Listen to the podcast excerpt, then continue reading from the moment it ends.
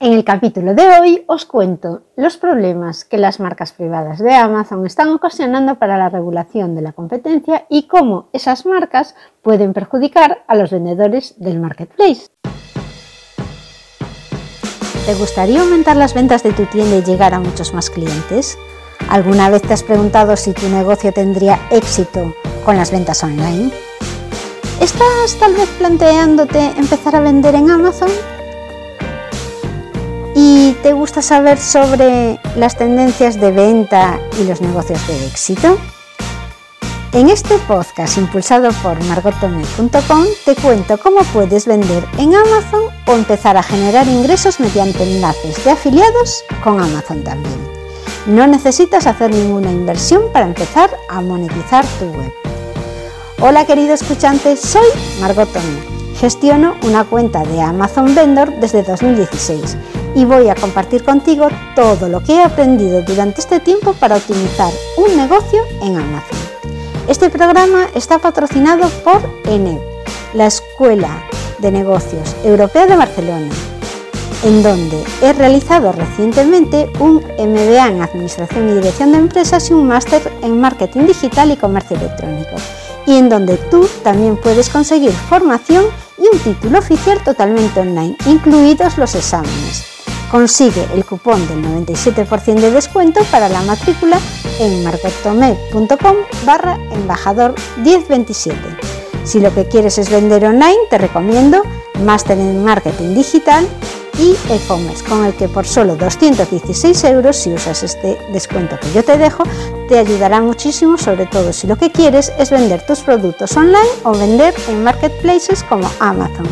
Este máster te proporcionará todos los conocimientos acerca de las herramientas y técnicas más eficaces en el ámbito online como son el social media, SEO, SEM, analítica y usabilidad web, social media, CRM, móvil marketing y e-commerce.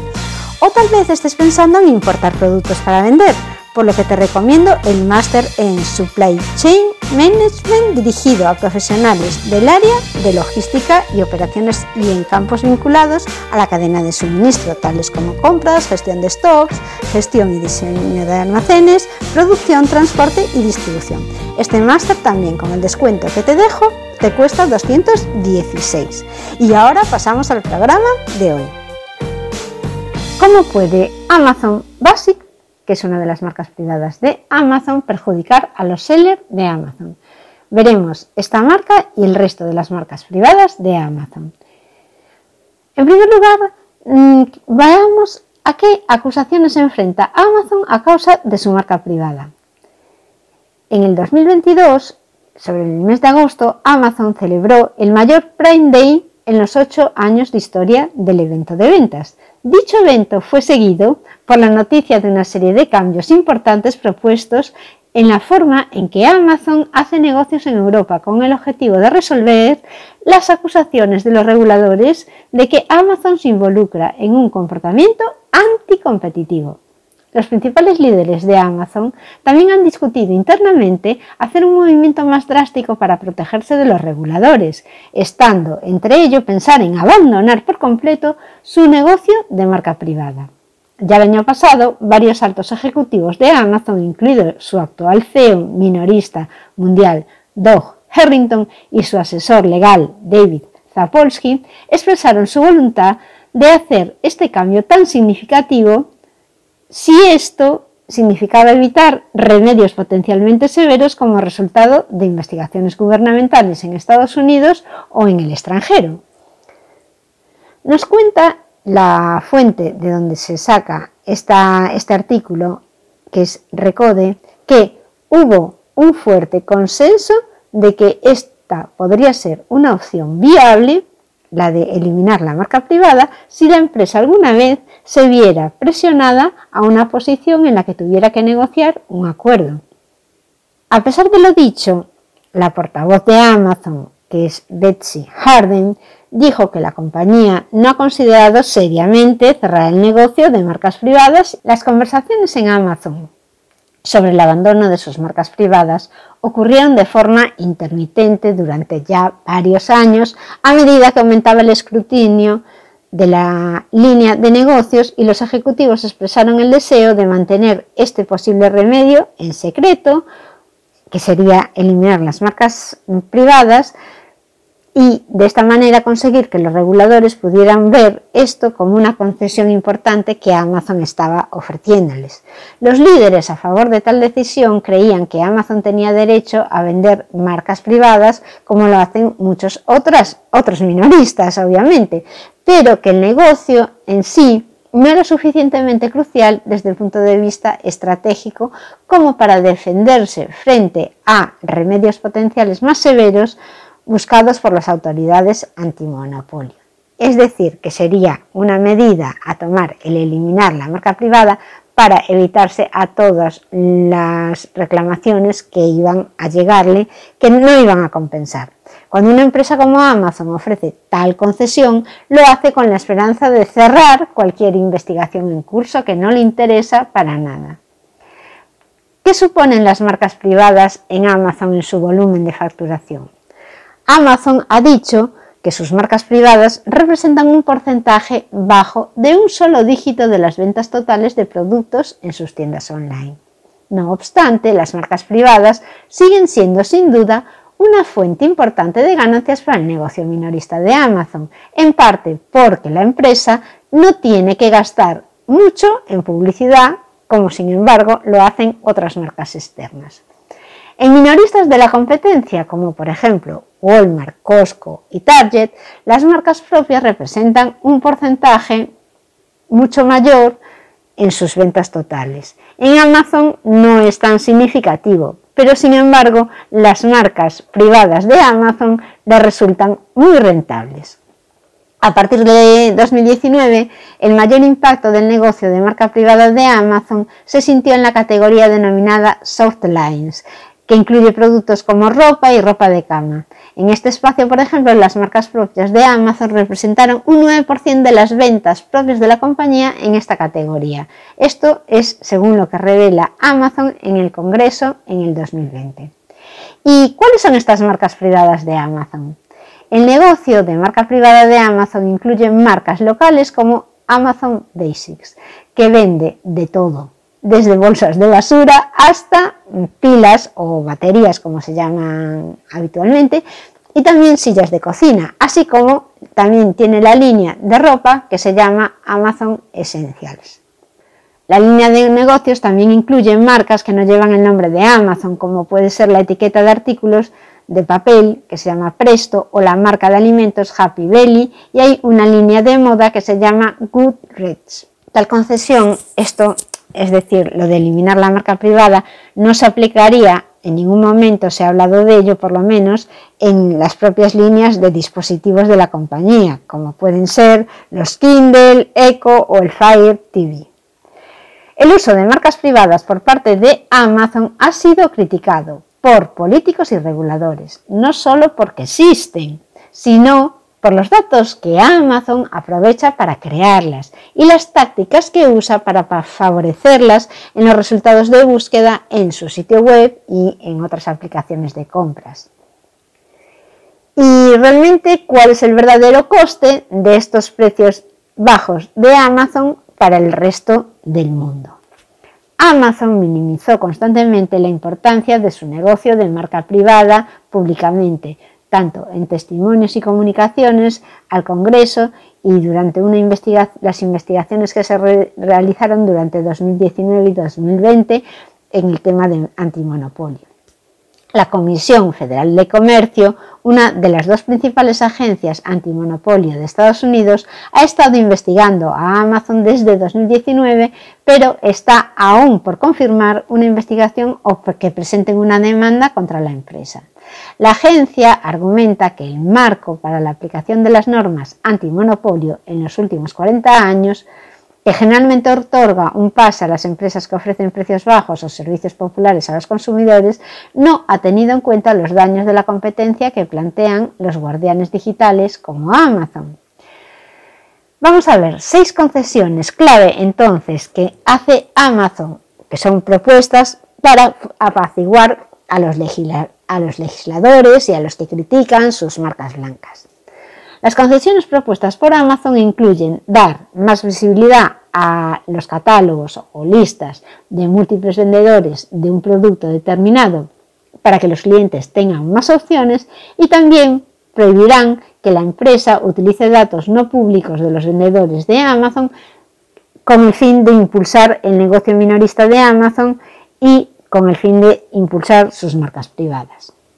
La primera concesión será el uso de Amazon de datos no públicos que no los podrán utilizar. Amazon es uno de los principales objetivos de la Ley estadounidense de Innovación y Elección Online. La legislación de autopreferencia daría a los reguladores la autoridad para demandar a los gigantes tecnológicos por prácticas comerciales que favorecen sus propios productos y servicios sobre los de terceros que hacen negocios en sus plataformas o que usan datos no públicos de sus propios usuarios para beneficiarse de sus propios servicios. El uso de Amazon de datos no públicos, incluidas las cifras de ventas de productos de sus vendedores, ha generado acusaciones que Amazon, o sea, dicen que Amazon usa este tipo de información pues para copiar productos, para reproducirlos con su marca, y para venderlos más. Y entonces Amazon coge información sobre los precios de venta, sobre los precios de coste y sobre las ventas que tienen estos productos y a partir de ello busca su propio, su propio informe para buscar productos rentables que se venden y que podrían fabricar por sí mismos con su marca y ser una competencia directa de su vendedor en la plataforma. Amazon ha luchado contra el proyecto de la ley agresivamente, financiando campañas publicitarias que presentan el cuestionable argumento de que si se aprueba la ley estadounidense de innovación y elección online rompería Amazon Prime. Los partidarios del proyecto de ley todavía están esperando a que el líder de la mayoría en el Senado, que es Chuck Schumer, lo programe para una votación en el Senado antes de las elecciones de mitad del periodo de noviembre. Ahí estamos esperando. Si bien no está claro qué harán los legisladores y reguladores estadounidenses a continuación, algunas de las concesiones propuestas por Amazon a los funcionarios antimonopolio en la Comisión Europea de la Unión Europea parecen estar en línea con algunos de los objetivos del proyecto de la Ley Autopreferencia de Estados Unidos. La segunda concesión que hace a Amazon Amazon prohibirá a sus empleados usar datos no públicos de los vendedores. Por ejemplo, Amazon le dijo a la Comisión Europea Antimonopolio que prohibiría a sus empleados y sistemas informáticos usar datos no públicos de los vendedores de Amazon, ya sea de un vendedor individual o de un grupo de vendedores, para ayudar al negocio minorista propio de Amazon. Eh, usar estos datos estaría prohibido. Este negocio propio consiste en productos que Amazon compra a precios mayoristas de otras marcas y después los revende a los compradores, así como marcas privadas como Amazon Basics que Amazon fabrica y vende. Es decir, prohibiría usar información para que después Amazon pudiese replicar el producto y venderlo como mayorista o venderlo con su marca propia. La tercera concesión es la calificación Prime para vendedores que no usan la logística, de Amazon y lo explico. Este cambio relacionado con Prime permitiría a vendedores calificar para la insignia Prime incluso si no usan el servicio de almacenamiento y envío de Amazon conocido como FBA, Fulfillment by Amazon. Es decir, un vendedor en Amazon consigue que su producto sea Prime si lo vende eh, suscribiéndose a un servicio que ofrece Amazon que es de almacenamiento y logística. Entonces el vendedor se suscribe al Amazon FBA, que se llama así, y entonces Amazon considera que sus productos se pueden vender como Amazon Prime, porque van a asegurar pues, un servicio en un tiempo determinado, que no van a faltar existencias, es un poco mm, asegurar una calidad y que Amazon cree que esa calidad de servicio y, sobre todo de entregas rápidas se consigue si el vendedor tiene su producto almacenado en los almacenes de Amazon y Amazon es el que se encarga en el momento de llegar el pedido del cliente final de gestionar ese almacén que tiene el vendedor puesto en los, en los almacenes de Amazon. Amazon ha permitido que un pequeño porcentaje Quiere decir que con esto Amazon va a hacer un pequeño cambio en esto porque ha permitido que un pequeño porcentaje de vendedores consiga el título o la insignia Prime sin contratar este servicio de almacenamiento y logística de Amazon pero sin embargo ha hecho que cada vez sea más difícil conseguir esto y esto significa que la mayoría de los vendedores necesitan usar logística de Amazon para obtener la insignia Prime para sus productos, con lo cual están obligados a contratar el servicio Amazon FBA para conseguir que sus productos tengan esa insignia que tanto nos gusta a los clientes finales. La cuarta concesión es prohibir la utilización de información sobre desempeño y tarifas de proveedores de logística. Esto prohibiría a Amazon usar la información recopilada a través de Prime sobre el desempeño o las tarifas de los proveedores de logística externos, porque Amazon teniendo esta información se beneficiaría su propio negocio de logística y de entrega. Entonces no podría utilizar esta, e, esta información pues, para eh, su propio beneficio. La quinta concesión dice que no tendrá en cuenta la insignia Prime en el algoritmo. Es una propuesta relacionada con Prime y va, hace que Amazon no tenga en cuenta esta insignia Prime en el algoritmo que decide qué negocio, ya sea Amazon o uno de los comerciantes externos que venden a través de Amazon, gana una posición, una visibilidad en la página y consiga de esta manera más ventas el cliente busca un producto vendido por varias partes y el algoritmo va a beneficiar, por lo menos hasta ahora, los que eran Prime. Ahora mismo parece que si esta concesión va adelante, cualquiera de los dos proveedores, tanto el que tiene la insignia Prime como el que no, podrían conseguir la misma visibilidad. La sexta concesión nos ofrece dos buy boxes. Amazon ha propuesto mostrar dos buy boxes diferentes para dar más visibilidad a las listas de productos de diferentes vendedores cuando venden el mismo artículo a diferentes precios o a diferentes velocidades de entrega. Hoy en día, los clientes de Amazon en todo el mundo tienen que hacer clic en una pequeña pestaña que hay a la hora de comprar para ver las opciones de compra distintas a la que el algoritmo de Amazon elige como ganadora de la Buy Box. Es decir, tú cuando buscas un producto en Amazon y hay varios proveedores que lo ofrecen, va a haber uno que haya ganado la Buy Box que es el que te sale al principio para que tú pinches ahí y lo compres. Pero sin embargo, si te fijas, si hay varios proveedores, tú podrías elegir otras opciones, pero que normalmente ya no miras porque normalmente el que consigue la buy box suele ser o el que tiene la mejor fecha de entrega o el que tiene el mejor precio. Visto todo esto, nos preguntamos si está en peligro la marca privada de Amazon. Actualmente no hay realmente indicios de que los reguladores europeos quieran que Amazon detenga todas sus ventas de los productos de marca privada. Aún así, ahora sabemos que algunos altos ejecutivos de Amazon ya están considerando los beneficios de tal movimiento y queda por ver cómo responderían a la mayor presión de los reguladores estadounidenses. De cualquier manera, cada vez hay más pruebas de que Amazon se está tomando en serio las amenazas de antimonopolio. Esto va a beneficiar siempre a los vendedores que ahora mismo se sienten bastante desprotegidos. Hasta aquí el programa de hoy sobre las marcas blancas de Amazon. Bueno, las marcas propias de Amazon. Me gustaría recibir vuestras consultas o también vuestros comentarios sobre qué os parece este tema de las marcas blancas de Amazon, si os afectan en vuestros productos, en vuestros catálogos, o sin embargo, si son marcas que por ser de otra categoría o porque no nos pueden hacer competencia, no os importan para nada. Sería muy interesante exponer esto entre varios de vosotros que tengáis experiencia y poder comentarlo en este podcast. Muchas gracias por haber escuchado este programa, por haber llegado hasta aquí y os espero en el siguiente capítulo.